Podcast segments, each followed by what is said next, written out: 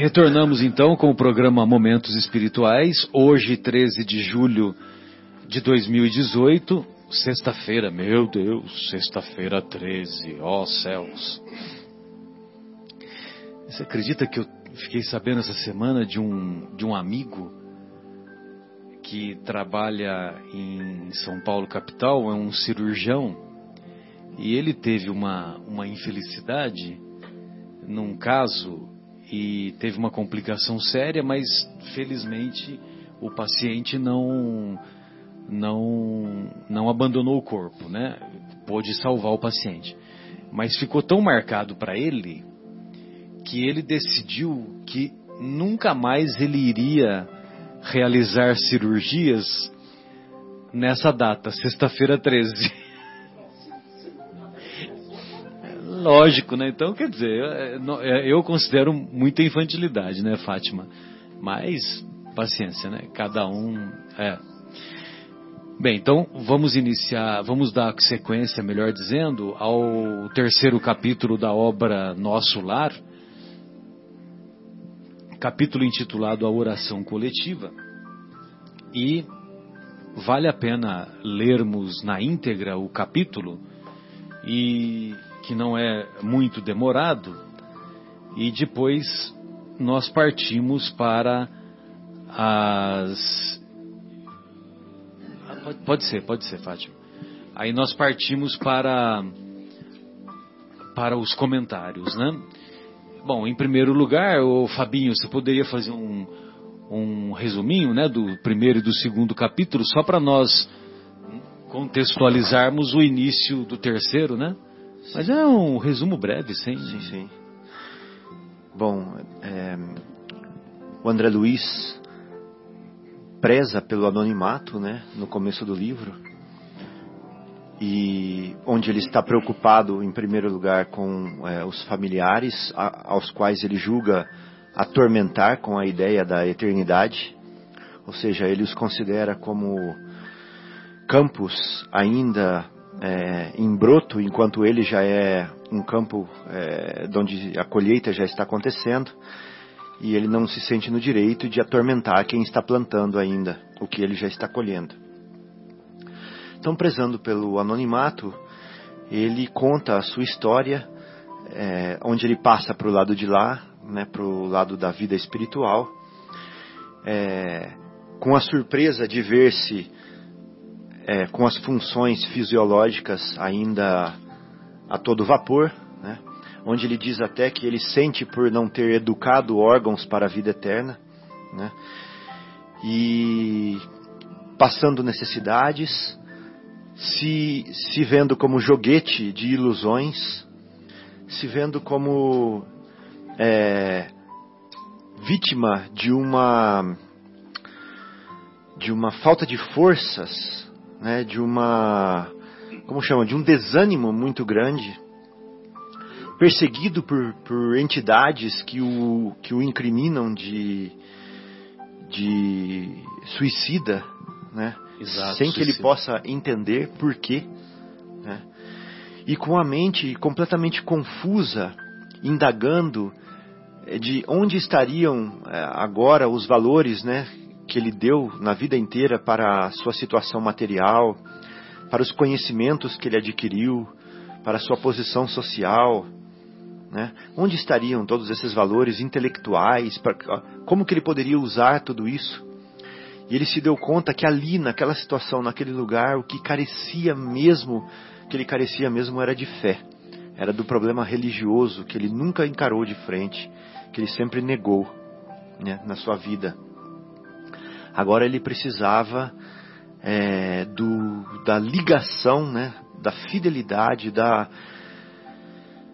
da comunhão com o Criador da vida. E lhe faltava é, experiência para isso, lhe faltava sensibilidade para isso. Então nunca o problema da fé tinha sido tão grande para ele como naqueles dias, naqueles momentos onde ele se via atormentado daquele jeito. Então, depois de muito sofrer, depois de muito perambular, né, anos perambulando, anos perdidos, anos sofrendo, chegou um momento em que arrastando-se, né, com fome, é, desgastado, com as roupas em trapos, cabelo eriçado, barba, é, com aspecto e sensação de loucura, que ele dobrou os joelhos finalmente e pensou que deveria haver um Criador da vida, né? Deve, onde estaria esse Criador? E se pôs em rogativa, se pôs em meditação, se pôs em oração por um tempo que ele não sabe definir quanto tempo foi. E no auge dessa meditação, dessa rogativa, finalmente se descortinou, é, se dissipou a neblina em volta dele, né? uma neblina que era criada por ele próprio, né? pelo seu estado consciencial e sentimental. Essa neblina se dissipou, obviamente, com a transformação íntima, e ele pôde ver quem estava do lado dele o tempo todo, né?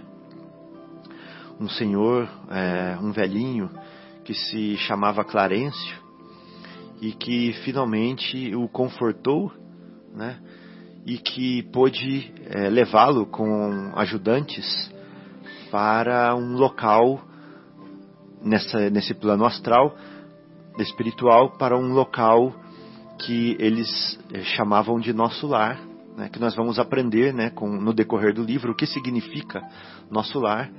Né, e eles, é, nesse capítulo, eles, eles estão à porta né, de nosso lar e nós vamos ver o que, que vai acontecer. E é muito bonito, né, Fábio e amigos, que quando, quando, ele, quando o André Luiz termina a oração e, e ele é ele tem a oportunidade de, de ter contato com o, o Clarencio, aí o Clarencio fala, olha só, são simples palavras, mas tão profundas, né? Coragem, meu filho, o Senhor não te desampara. É o que nós estudamos hoje. É, exatamente. Muito bem, e lá na, no, no capítulo 3 nós vamos encontrar assim: a oração coletiva. Embora transportado à maneira de ferido comum, lobriguei o quadro confortante que se desdobrava à minha vista. Guilherme, me salva. Lobrigar, o verbo lobrigar. Clarencio, que se apoiava num cajado de substância luminosa, deteve-se à frente de grande porta encravada em altos muros, cobertos de trepadeiras floridas e graciosas. Tateando um ponto da muralha, fez-se longa abertura, através da qual penetramos silenciosos. Ver com dificuldade, né? Lobrigar significa ver com dificuldade. Bom, então aí o Clarencio, acompanhado dos dos seus assistentes que, que transportavam o nosso querido André Luiz, ele tateou um ponto da muralha, da muralha que cercava a, que cerca a cidade espiritual nosso lar.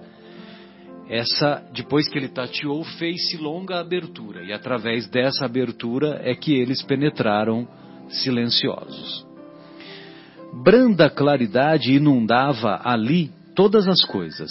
Ao longe, gracioso foco de luz dava a ideia de um pôr do sol em tardes primaveris. À medida que avançávamos, conseguia identificar preciosas construções, situadas em extensos jardins. Ao sinal de Clarencio, os condutores depuseram devagarinho a maca improvisada. A meus olhos surgiu então a porta acolhedora de alvo edifício, a afeição de grande hospital terreno. Dois jovens envergando túnicas de nível linho acorreram pressurosos ao chamado de meu benfeitor. E quando me acomodavam num leito de emergência para me, me conduzirem cuidadosamente ao interior, ouvi o generoso ancião recomendar carinhoso: guardem nosso tutelado, nosso protegido, no pavilhão da direita. esperam agora por mim. Amanhã cedo voltarei a vê-lo. Legal, né? Que segurança, né? Um, uma pessoa que estendeu mãos generosas lá nos abismos, né? Que ele se encontrava, levou-o, conduziu-o até o, o, o amparo daquilo que seria uma enfermaria lá em nosso lar. E, e aí ele diz, né? Olha, tomem conta de, do meu protegido, do meu tutelado, e amanhã cedo voltarei a vê-lo, né? Ou seja, estou no céu, né? É céu completo, né? Estou cheio de segurança, tá tudo certo. É, é melhor do que uma mega cena, né? Enderecei-lhe um olhar de gratidão, ao mesmo tempo que era conduzido a confortável aposento de amplas proporções, ricamente mobilado, onde me ofereceram leito acolhedor ricamente mobilado ou mobiliado, né? Será que os dois? Mobiliado com LH. É, mobiliado. O meu tá mobiliado com LH. É, na, o que eu vi foi mobilado. Eu, só tô, eu, eu acho que é mobiliado. São sinônimos? Então, é, então é, são sinônimos, né? Mobiliado ou mobilado são sinônimos. No meu tá com LH. Peraí, peraí, peraí, peraí, peraí, peraí vamos lá, é que essas pesquisas de última hora na internet às vezes são, são traiçoeiras, mas está aqui, ó. É, mobilado pode ser mobiliado, com LH também, mobiliado, que é a mesma coisa, né? Guarnecido com móveis, é, trastejado e arreado. Ah, então, então são, são realmente palavras, sinônimos. Né? Mobiliado, né? mobilado e mobiliado. Perfeito. Então podemos entender ricamente mobiliado mesmo como é o que nós usamos mais comumente. Envolvendo os dois enfermeiros na vibração do meu reconhecimento, esforcei-me por lhes dirigir a palavra, conseguindo dizer por fim: Amigos, por quem sois? Explicai-me em que novo mundo me encontro. De que estrela me vem agora esta luz confortadora e brilhante? Um deles afagou-me a fronte como se fora conhecido pessoal de longo tempo e acentuou: Estamos nas esferas espirituais vizinhas da Terra, e o sol que nos ilumina neste momento é o mesmo sol que nos vivificava o corpo físico. Aqui, entretanto, nossa percepção visual é muito mais rica a estrela que o Senhor acendeu para os nossos trabalhos terrestres é mais preciosa, mais bela do que a supomos quando no círculo carnal. Nosso Sol é a divina matriz da vida e a claridade que irradia provém do Autor da criação. Que, que descrição, né, de, do Sol, né, que os, os benfeitores um dos auxiliares né, do Clarencio que fez essa descrição. Né? Meu ego, olha só que interessante. Meu ele ego. Ele fala né? eu, né? Ele fala meu ego. É, ele não diz eu, né? Meu ego, como que absorvido em onda de infinito respeito, fixou a luz branda que invadia o quarto através das janelas e perdi-me no curso de profundas cogitações. Recordei então que nunca fixara o sol nos dias terrestres, meditando na imensurável bondade daquele que nolo concede para o caminho eterno da vida. Semelhava-me, assim, ao cego venturoso, que abre os olhos para a natureza sublime depois de longos séculos de escuridão. Ou seja, ele estava aprendendo a valorizar as, os simples fenômenos da natureza, aprendendo a valorizar o sol, né, que nós nós nos esquecemos. A enxergar o que ele viu, né? Exatamente. A essa altura, serviram-me caldo reconfortante seguido de água muito fresca, que me pareceu portadora de fluidos divinos. Aquela reduzida porção de líquido reanimava-me inesperadamente. Não saberia dizer que espécie de sopa era aquela. Se alimentação sedativa, se era remédio salutar. Novas energias amparavam minha alma, profundas comoções vibravam-me no espírito. Minha maior, minha maior emoção, todavia, re reservava-se para instantes depois.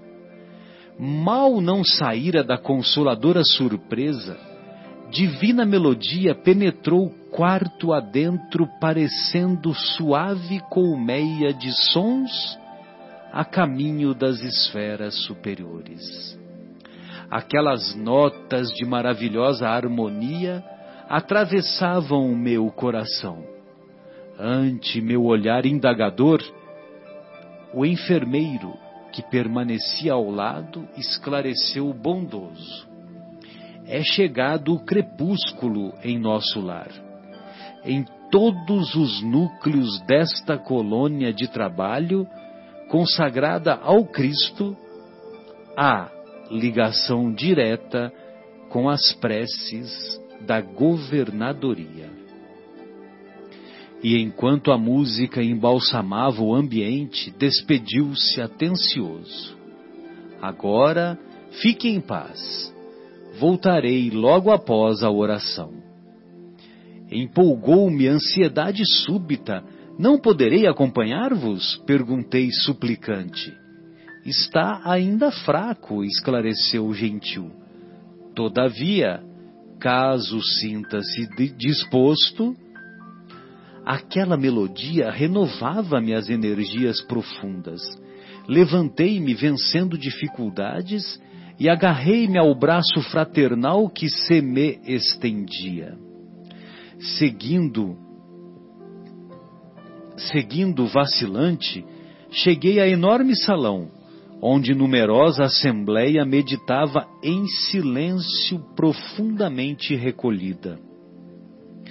Da abóbada cheia de claridade brilhante pendiam delicadas e flóreas guirlandas que vinham do teto à base, formando radiosos símbolos de espiritualidade superior. Ninguém parecia dar conta da minha presença, ao passo que mal dissimulava, mal disfarçava eu a surpresa inexcedível. Todos os circunstantes atentos pareciam aguardar alguma coisa.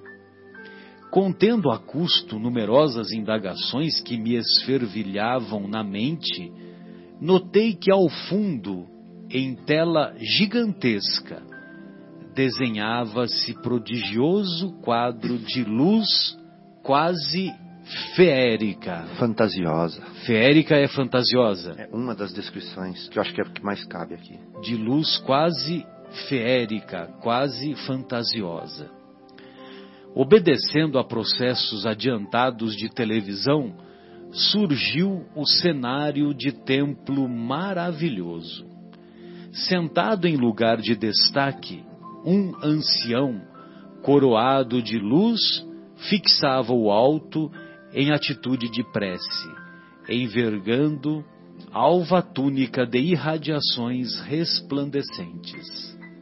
Em plano inferior, atenção para o número, 72 figuras 72 figuras pareciam acompanhá-lo em respeitoso silêncio. Altamente surpreendido, reparei Clarencio participando da assembleia entre os que cercavam o velhinho refulgente. Apertei o braço do enfermeiro amigo e, compreendendo ele que minhas perguntas não se fariam esperar, esclareceu em voz baixa, que mais se assemelhava a leve sopro. Conserve-se tranquilo, todas as residências e instituições de nosso lar estão orando com o governador, através da audição e visão à distância. Louvemos o coração invisível do céu. Mal terminara a explicação, as setenta e duas figuras começaram a cantar harmonioso hino, repleto de indefinível beleza. A fisionomia de Clarencio, no círculo dos veneráveis companheiros, figurou-se-me tocada de mais intensa luz. O cântico celeste constituía-se de notas angelicais de sublimado reconhecimento. Pairavam no recinto misteriosas vibrações de paz e de alegria, e quando as notas argentinas fizeram delicioso estacato, desenhou-se ao longe, em plano elevado, um coração maravilhosamente azul tem a explicação desse coração maravilhosamente azul, imagem simbólica formada pelas vibrações mentais dos habitantes da colônia. Então as, é, pairavam no recinto misteriosas vibrações de paz e de alegria, e quando as notas argentinas fizeram delicioso estacato, estacato é parada, né? Alguma coisa assim, é, é italiano desenhou-se ao longe, em, em plano elevado, um coração maravilhosamente azul, com, com estrias douradas. Cariciosa música, em seguida, respondia aos louvores, procedente talvez de esferas distantes. Foi aí que abundante chuva de flores azuis se derramou sobre nós. Mas, se, fixaz, se fixávamos os miosotes celestiais, não conseguíamos detê-los nas mãos. As corolas minúsculas desfaziam-se de leve ao tocar-nos a fronte, experimentando eu, por minha vez, singular renovação de energias ao contato das pétalas fluídicas que me balsamizavam o coração. Terminada a oração sublime, regressei ao aposento de, de, de enfermo, amparado pelo amigo que me atendia de perto. Entretanto, não era mais o doente grave de horas antes. A primeira prece coletiva em nosso lar operara em mim completa transformação. Conforto inesperado envolvia-me a alma pela primeira vez, depois de anos consecutivos de sofrimento, o pobre coração, saudoso e atormentado, à maneira de cálice muito tempo vazio, enchera-se de novo das gotas generosas do licor da esperança. Licor da esperança. Sensacional, né? Então, logo no primeiro dia, ele teve essa vivência da prece coletiva, e essa prece coletiva, ela teve o auge com a, com a cantoria, né? Com a, com a música, e a música que, que nós observamos lá no nosso trabalho da sexta-feira, da, do Anel de Luz, e também dos nossos irmãos de outras práticas religiosas que também é, também participam do, nos seus cultos com várias, vários momentos de, de música. Nós vamos encontrar isso na, na cerimônia dos, dos nossos irmãos nas sinagogas, da cerimônia dos nossos irmãos nas mesquitas, na Igreja Católica, nas, nas igrejas derivadas do protestantismo, e tudo isso é, tudo isso compõe uma, uma, uma fonte de tratamento. E nós nem sabíamos disso. Eu me lembro que na década de 70, quando eu frequentava regularmente a missa, é, eu me lembro que na época o Papa Paulo VI, né? Vocês se lembram, né? Papa Paulo VI? Ou é só eu que me lembro? então o Papa Paulo VI, ele disse, ele dizia que quem canta durante a missa reza duas vezes. Você lembra disso? Eu te lembro. Inclusive, o dia de, quando ele se tornou Papa, ah, não tinha quase divulgação assim. Eu peguei uma máquina fotográfica e fotografei a televisão com o rosto dele. Eu tenho essa foto até hoje. Que, que maravilha, você vê só, veja só, ela estava antevendo o, o que fazemos no celular hoje, né? É o tal do print, né? Eu, inclusive eu falei para os meus filhos, imprint, aí os meus filhos, porque eu achava que era imprint. Ah. Aí os meus filhos, que imprint, pai? É print. Mas legal essa, viu, Fátima? Não sabia. Muito bom. E você tem essa foto aí? Tra traz aí para nós. Aí, nós vamos colocar nos nossos, nos nossos, é, como é que fala? Nas nossas redes sociais. É, então, o que chama atenção é essa oração coletiva, caracterizada pela música e caracterizada por essas notas que, se, que assumiam, assumiam assim, vamos dizer assim, uma espécie de matéria para os padrões do nosso lar. E essa matéria tinha propriedades terapêuticas, tanto é que o nosso querido André Luiz reconhece a reconhece que isso serviu de, trans, de de auxílio para a transformação é. em e, que ele se encontra. E esse último parágrafo aqui realmente é demais, né? Ele diz: pela primeira vez, depois de anos consecutivos de sofrimento, o pobre coração, saudoso e atormentado, a maneira de cálice muito tempo vazio, ou seja, como um cálice, que é pequenininho, né? vazio, enchera-se de novo das gotas generosas do licor da esperança. O coração deles era como um cálice vazio durante anos de atormentado e de sofrimento. Enchera-se novamente das gotas generosas do licor da esperança. É, porque nada é pior do que viver sem esperança. Sem esperança, é verdade. Um coração, o coração dele era um cálice vazio. Exato. E mais legal ainda, Marcos, essa frase igual você separou, né? Eu acho que é uma das mais importantes do desse parágrafo, né? E mais legal ainda é conectar com o que vem antes. Quando ele fala assim, olha, eu por minha vez, não, por minha vez, singular renovação de energias ao contato das pétalas fluídicas que me balsamizavam o coração né? Isso tudo estava acontecendo depois dessa prece coletiva. Na prece estavam os ministros, estavam o governador, né?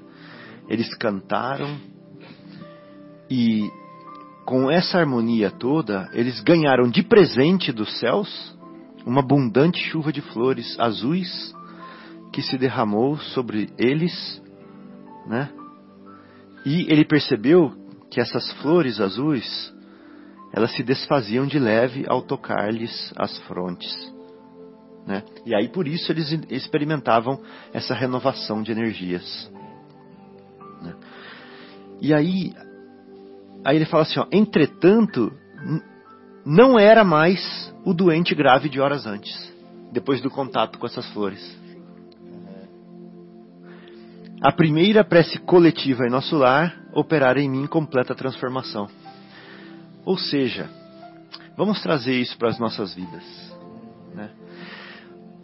Nós passamos ou não passamos pelos momentos que André Luiz passou no umbral?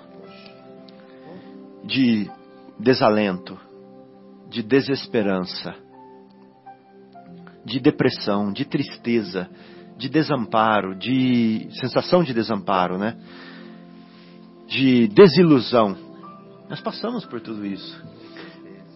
O que, o que foi necessário para ele, pela primeira vez depois de anos consecutivos de sofrimento, com aquele coração saudoso e atormentado, a maneira de cálice vazio, né? O que foi necessário para ele encher-se de novo das gotas generosas do licor da esperança? Essa prece. Olha que interessante. Agora a pergunta que eu faço é a seguinte: será que é só lá no nosso lar que a prece funciona? Que tem esses resultados? Né? Oi? No nosso lar, no seu lar, em todos os lares, né? Ou seja, ele está dando uma explicação aqui pra gente, um convite pra gente. O raciocínio do Guilherme é sempre mais rápido, viu? Não é, sei, se já É rápido, é. Tem, eu tenho que me desafiar para poder entendê-lo. Mas às vezes eu consigo. Então, olha que interessante. É, é a prece foi esse instrumento de encher o cálice dele com a esperança. Né? Então ele está convidando a gente a essa transformação. O que é essa transformação? Dobrar o joelho, fazer essa prece. E olha que interessante. Lá no nosso lar, vamos dizer às seis horas da tarde, eu não sei se é às seis, se é às sete, se é às cinco, mas na hora do crepúsculo, os corações que estão trabalhando com Cristo têm ligação direta com a prece do governador. E, e os lares, por intuição, se conectam também a essa prece. É, ele fala assim, visão e audição à distância, intuição, né? Então, é, e nas nossas vidas, nós fazemos isso? Eu não, sinceramente, mas eu quero fazer, ainda nessa vida. Sabe, chegar às seis horas da tarde, me conectar com, com a fonte da vida, né? É, passar o dia pensando na fonte da vida, vivendo com a fonte da vida, me fidelizando com a fonte da vida. E às seis horas da tarde dobrar o joelho e falar assim: agora vai entrar a noite. É. Eu já fiz do meu dia, as minhas mãos, os meus pés, o meu coração, a minha boca, já operou por ti. Uhum. Né? E agora eu me entrego para ti, agora eu me conecto contigo. É maravilhoso. Sabe, Fábio, me fez lembrar uma, uma uh, passagem interessante da minha, da minha infância, da minha adolescência é, na rádio, faz tempo. na Rádio Aparecida tinha um padre chamado Padre Vitor. E eu me lembro que minha mãe, todo dia, às 6 horas, às 18 horas da tarde, Padre Vitor, ela colocava o copinho d'água lá na frente do rádio, porque às 6 horas, é ou em cima, o Padre Vitor rezava a Ave Maria. Né? do jeito dele. A mamãe também, é. só que não era Rádio Aparecida, era Rádio São Paulo. Rádio São Paulo, é, até. Todos os dias, às seis da tarde, nós tínhamos esse hábito é. maravilhoso que eu deixei quebrar e não faço mais. É. Não sei se e tem ainda. É, não tem, sei se tem, é, mas também, que eu vou procurar saber. Que a minha mãe sintonizava aquela aguinha e você vê, era uma forma, né? De se conectar uh, ao divino. Quem, quem se, se, dispunha a ouvir essa oração, rezava junto, aliás, deixava a aguinha ali para ser, eh, para ser fluidificada através das ondas do rádio. Faz na TV Aparecida? É, na TV tem. É. Guilherme 18, falou que a sogra dele faz até às hoje. Às 18 horas, assim, ou não tem um horário? Deve ter um horário específico. É. Muito interessante. É, e tem é. algumas rádios que também continuam com essa atividade. Né? Sim, acho que Tanto é uma coisa. os nossos irmãos católicos quanto os de origem protestante. É, isso tem uma força muito grande. Aqueles que oram com fé é uma força muito grande. Só fazendo essa lembrança. Pois não, Fátima, você tinha mais algum comentário? Fabinho? Lá no, no, lá no começo, Marcelo, ele fala assim: o nosso sol, você até fez uma pausa né, nessa frase. O nosso sol é a divina matriz da vida. E eu não sei em português se se usa essa terminologia também, mas em espanhol eles chamam útero de matriz. Sim. É, em português fala também? Ah, então olha só que interessante. O nosso sol é o útero da nossa vida. Que coisa, né? Toda a vida formada graças a ele. Né? E aí eu estava lendo um livro sobre energia solar que vem a, o que eu li lá vem a calhar com isso daqui. Ele fala assim, praticamente toda a energia que nós utilizamos no nosso planeta são, é proveniente do Sol. Aí ele fala assim, você quer ver? Ele fala assim, você come comida, não come? Ou animal ou vegetal, você come. Vamos lá. O vegetal precisa da fotossíntese. Não precisa? Fotossíntese, foto é luz. Ele precisa do sol. O animal, mesmo que você coma um animal, o animal comeu vegetal. Vegetal, fotossíntese. Então, a luz do sol, energia para você sobreviver. Aí, através do que você come, né? Aí ele fala assim, é, desnível d'água, né? Energia que vem da, do desnível da água, é o sol também. É o sol que faz o ciclo da chuva, não é? Faz a água vir de lá de cima para ir para baixo para ir para o mar de novo, né? É, energia fóssil é a mesma coisa. São vegetais que usaram o sol, que foram para a terra, né? combustíveis, todos eles, né? voltaram para a terra, se decompuseram lá, né? mas é o sol. Então a gente, o sol é a matriz da vida, né? É o que ele está falando aqui.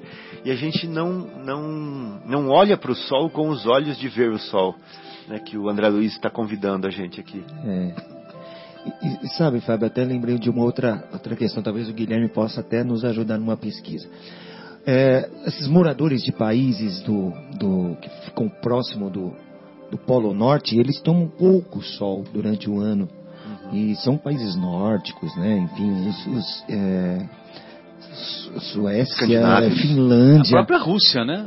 Também. Está tá finalizando a Copa do Mundo, né? Lá na, na é. Rússia também. Esses meses agora, é, praticamente, praticamente não, não tem noite, né? A é. noite é curtíssima. É, 4, é 5 horas só de, de E tem uma de parte escuridão. do ano que é o contrário, né? Aí é Pouco contrário. sol é muito, muita noite. Eles dizem que a falta de sol para esse, esses, esses, esses moradores desses países que não tem tanto sol, parece que o índice de, de suicídio é alto. Apesar de ter um país perfeito, às vezes, socialmente falando, não tem violência, tudo funciona, está tudo limpo, enfim, deve ter as suas seus probleminhas também, né? Mas que não teria motivos para tanta coisa assim. Mas o sol, eles dizem, os estudos dizem que é a falta do sol que levam as pessoas a ficarem depressivas. Sem energia. E, sem, é, você vê quanto importante é essa vitamina E, né? É D. D. Acho que é D. D. É, vitamina D. Ah. É importantíssima Então, para o nosso corpo. Aí ele fala assim, olha só que interessante, ó. Semelhava-me assim ao cego venturoso que abre os olhos para a natureza sublime depois de longos séculos de escuridão. Então ele não era cego, ele nunca foi cego, mas para a natureza sublime ele era cego. É como nós, é mais fácil Ah. olharmos a lua do que o sol. Aham. A gente comenta, ah, a lua estava linda, tudo estava lindo, mas o sol a gente. Vou, a partir de agora, vou mudar um pouquinho É isso. verdade. Mas sabe que sem o sol a gente não ia ver a lua? Então, e a gente não para para pensar É nisso, verdade. né? Ela ia ficar escura, né? Então aí depois ele fala assim, ó, aqui entretanto, aonde? Lá no nosso lar, no plano espiritual, nossa percepção visual é muito mais rica. né? Agora eu estou mais sensível, agora eu não sou mais casca de elefante. Né? Casca de elefante, você pode jogar uma pétala de rosa nas costinhas dele que ele não vai sentir nada, né? Então aqui, entretanto, nossa percepção visual é muito mais rica. E aí ele deixou de ser cego para a natureza sublime. Então esse é um ponto que eu achei muito interessante. É, muito interessante. Nos convidando, nos convidando desde já a enxergar a natureza sublime. O que, que é isso, gente? O que, que é enxergar a natureza sublime? Vamos pensar. O que, que é enxergar a natureza sublime? Acho que dá mais valor, né, para tudo que nós temos, né? Isso. Qual que é mais, qual que é a natureza sublime? Olha só, aquele prato de lagosta na sua frente, caríssimo, né? Ou caviar, ou sei lá o que. e você come com a sua esposa que está com aquela cara de emburrada. não está dando valor naquele prato que você pagou caro para poder, né, é, para poder é, fazê-la feliz, ou não sei o que, ou você mesmo, com a ilusão de que aquilo ia te fazer mais feliz, ou você olhar para aquele arrozinho, feijãozinho com um gilozinho frito. aquele. A, a, Fátima fez cara de que não gosta de giló. Vou mudar então. Aquela batatinha salsa, né? É, aquele purezinho, né? Gostoso, couvezinha. Tem gente que gosta de torremo, tem gente que gosta do ovinho frito, né? Sente aquele cheirinho gostoso e dá aquele valor. Aquela né? simplicidade, né? Que não é. precisa nada de é. luxo para ser feliz. Exato. Tem a lasanha estava ótima, mas eu queria mesmo era um arrozinho com feijão, um ovinho frito. Então, tem um livro do André Luiz que ele fala uma, uma, uma, que ele usa uma figura que eu acho maravilhosa. A gente às vezes está no sofrimento aqui e tal, nós somos como árvores que estamos com a raiz enfiada na terra.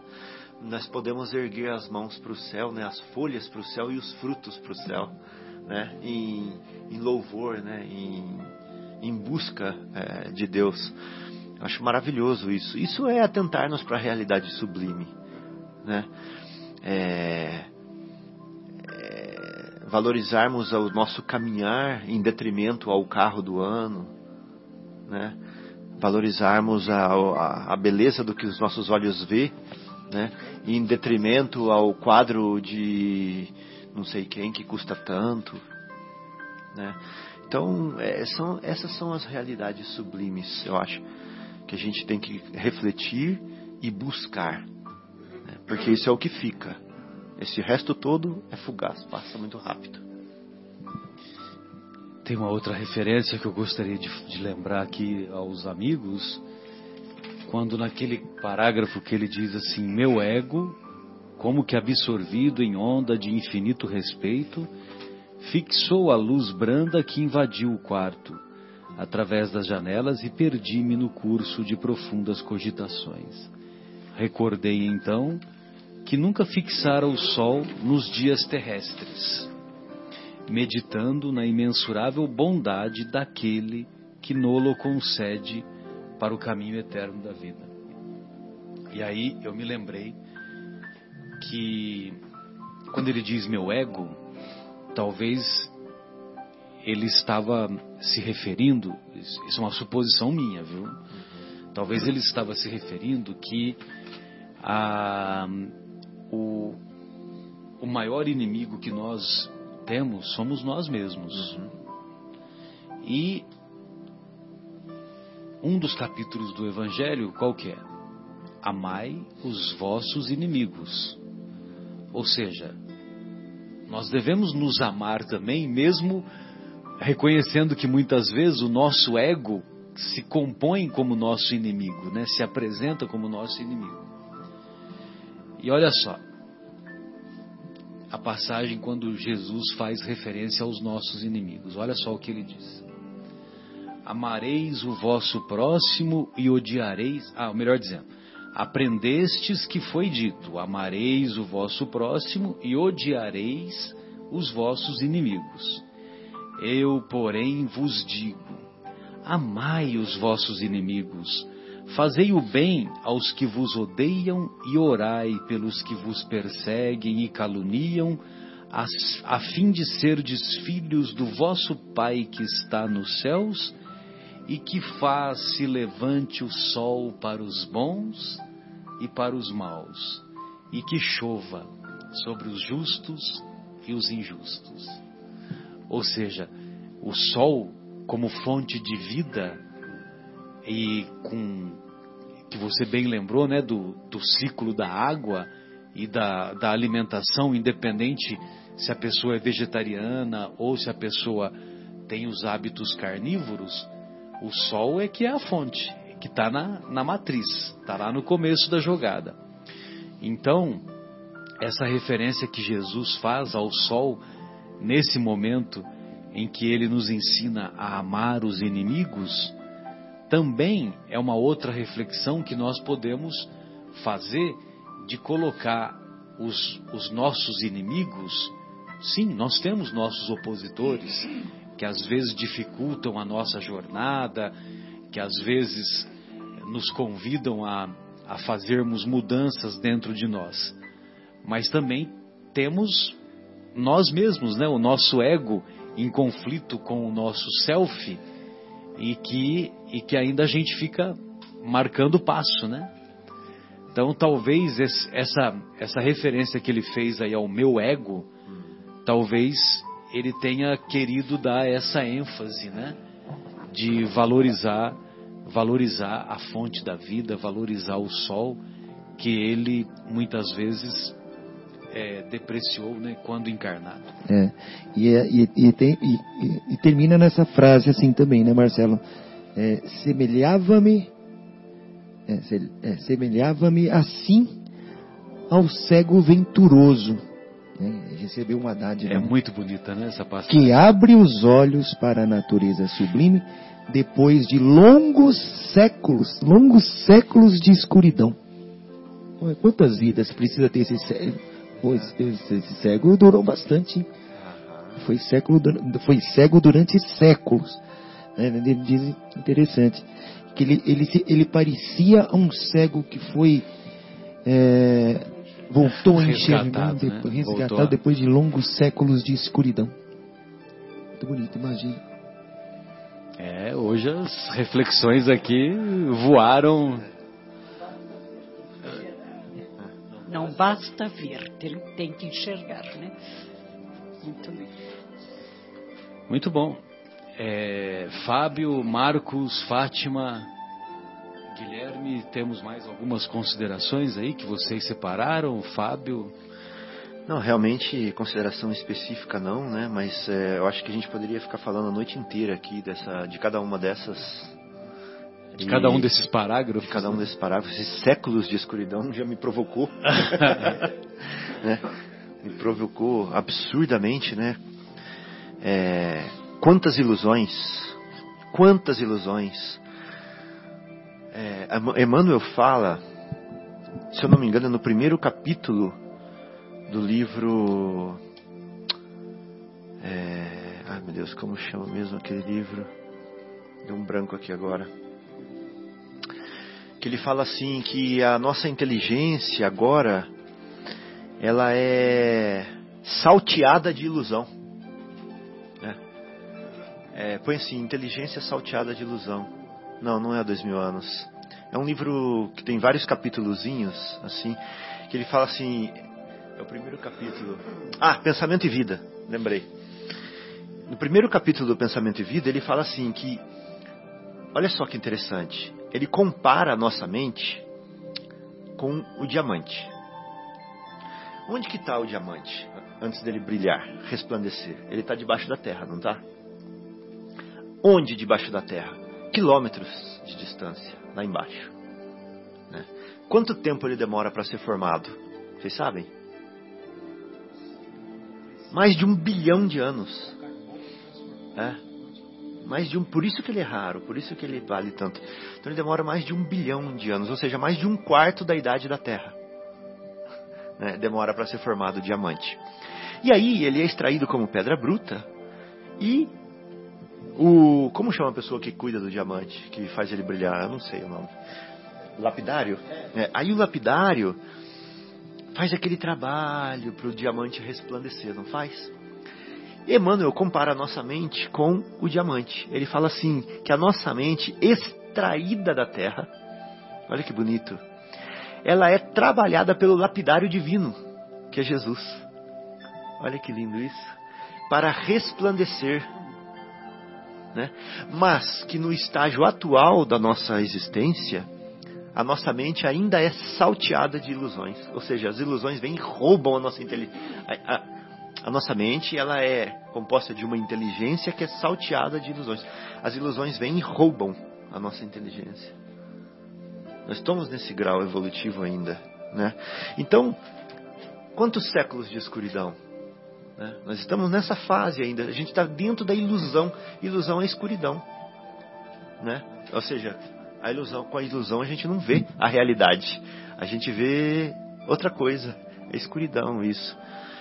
Qual que é a solução para isso? Qual que é a solução? É... Buscai a verdade. Exatamente. E, ela e a verdade vos libertará. Ou seja, amai-vos e instruí-vos. É a mesma coisa. Essa é a solução. A solução para sair da ilusão é essa. E no dia a dia, no tete a tete, Paulo de Tarso fala assim: ó, você está perdido no deserto da vida? Quer um farol para você se guiar? Caridade, meu irmão. Farol da caridade. Né? E aí você acordará, sairá da ilusão. Aí você estará vivendo de fato. Porque Emmanuel fala assim também, que vida. Nossa, agora minha memória não está muito boa. Vida é a experiência digna da imortalidade. Olha que lindo isso. Nossa Senhora. É. O resto que não é digno da imortalidade que você está fazendo, não é vida, é ilusão. Bonito, né? Então, olha, se a gente começar a falar aqui só dessa, desse pedacinho que o Marcos pegou, vai longe, né? Então já vou parar. É. Eu não sei da importância que os ouvintes estão dando para o programa ah. ah, agora fazendo esse estudo sobre o nosso lar. Ah, eu já li esse livro duas vezes, eu assisti o filme, é. mas a emoção de estar tá estudando cada capítulo é, é algo inteiramente novo. Estudar é diferente de ler, né, Fátima? Verdade, da alma da gente. Verdade. E eu só queria fazer uma observação bem rapidinha. também, também com olhos amadurecidos, né? É, pois, que, pois que, não, que eu li uma, uma parte aqui que diz assim: é, obedecendo a processos adiantados de televisão. Sim. Né? Então ele cita televisão num livro que foi escrito em 1940 e. e 43, né? 43. 43. Aí eu fui fazer. Quando foi inventada a televisão? A televisão ela foi inventada em 1925, mas só pegou mesmo de fato, ou seja, ela começou a ser reconhecida depois da Segunda Guerra Mundial. Ou seja, depois de 45. Ou foi assim, ser mais reconhecida a nível mundial depois que esse livro foi escrito. É legal ver quando ela, quando ela veio para o Brasil, né, a televisão. Ah, 1950. Então, é. o livro foi escrito antes. É, e ele cita a televisão, não sei o. o, o que é TV muito Tupi, interessante. 1950. Acho que é setembro de 1950. Então ele e... cita a televisão antes da televisão chegar no Brasil. Ele cita a televisão. Porque aqui, olha, obedecendo a, a processo... Camargo estava lá. É com 18 anos. Obedecendo a processos adiantados de televisão. Ou seja. Nem existia aqui ainda. Ele já falava de processos adiantados. Né? Uhum. Não era aquela que vinha com plástico colorido na, não. na tela e que tinha que ligar o transformador. Não, não era essa modernidade. Sensacional. Não, bem lembrado, né? E nós sempre contamos aquela história que o, o Chico andava pelas ruas de Pedro Leopoldo na década de 30 e as pessoas na época acompanhavam as novelas pelo rádio, né? Que eram as radionovelas, né? A mais famosa foi o Direito de Nascer, né? Que o país ficou parado, aquela coisa toda. E, e o Chico, percorrendo as ruas lá de Pedro Leopoldo, ele falava para as pessoas: em breve vocês verão essas, essas pessoas que, que vocês ouvem na novela, vocês verão como no cinema. E então você, você imagina, né? Ele falar isso na década de 30, ele era tido como louco, né? E décadas depois, né? Aconteceu. Aconteceu. E você mesmo contou, que eu me lembro de você falar de um, de um acho que Emmanuel fala da multimídia, não é? Sim, aí é aquela história da multimídia. multimídia. É, que aí já é nos anos 80, né? Que, o, que é aquela história que o, que o, o Geraldinho conta, Geraldinho. que que num determinado momento o Chico ficou com os olhos é, estatelados, né? E quando ele ficava assim meio parado, o pessoal sabia que ele estava em transe mediúnico. Aí quando ele volta, ele vira-se para o Geraldinho e pergunta: Geraldinho, o que é multimídia. E o Geraldinho não sabia, né? Porque isso é final dos anos 80, né? Não sei o que, que é, talvez seja convergência de mídias, sei lá eu o que, que é, né? E é que os espíritos estão me dizendo que em breve o espiritismo será divulgado através da multimídia. E o que nós fazemos aqui hoje? Né? Pelos canais do YouTube, pelos podcasts, pelo rádio e assim por diante. Né? Sensacional. Bem, amigos, então nós podemos é, dar por encerrado. Alguém gostaria de fazer mais alguma consideração?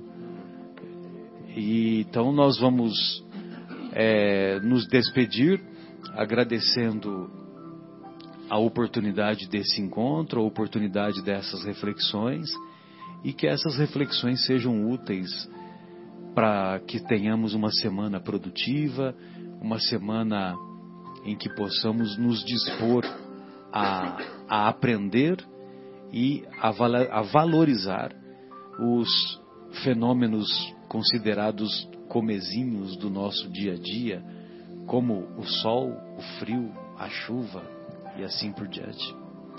Um abraço carinhoso ao nosso querido Bruno Eustáquio e a Taila, que, ao que tudo indica, já se mudou para o Canadá. E também um abraço carinhoso ao nosso querido Fauzi, que nos acompanha lá das cercanias de, da cidade do Porto, lá em Portugal. Um grande abraço a todos, uma ótima semana. Fátima, suas considerações. Boa noite a todos os ouvintes e foi um prazer muito grande estar com vocês. Que a semana que vem possamos estar juntos novamente estudando esse livro maravilhoso que é o nosso lar. Boa noite a todos, ouvintes, amigos. É, fiquem com Deus. Possamos estar realmente em, re, em retorno na próxima sexta-feira. Uma boa semana a todos. Muita luz, muita paz. Boa noite, amigos ouvintes. É, eu faço das minhas palavras as do Guilherme, que ele vai falar agora. Que são o desejo que todos tenham um bom fim de semana e que estejamos juntos na sexta-feira que vem.